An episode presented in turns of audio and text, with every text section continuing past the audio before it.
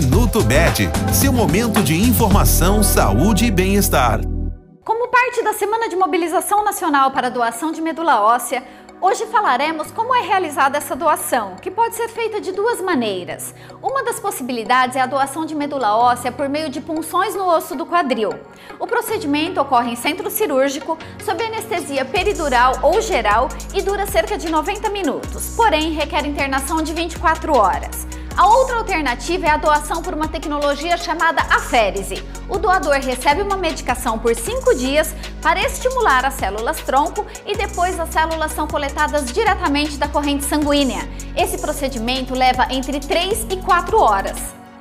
Este foi o Minuto Med, Medicina Diagnóstica. Responsável técnico, Dr. Aloysio Abud, CRM 31912. Agende seus exames pelo telefone 16 35140700.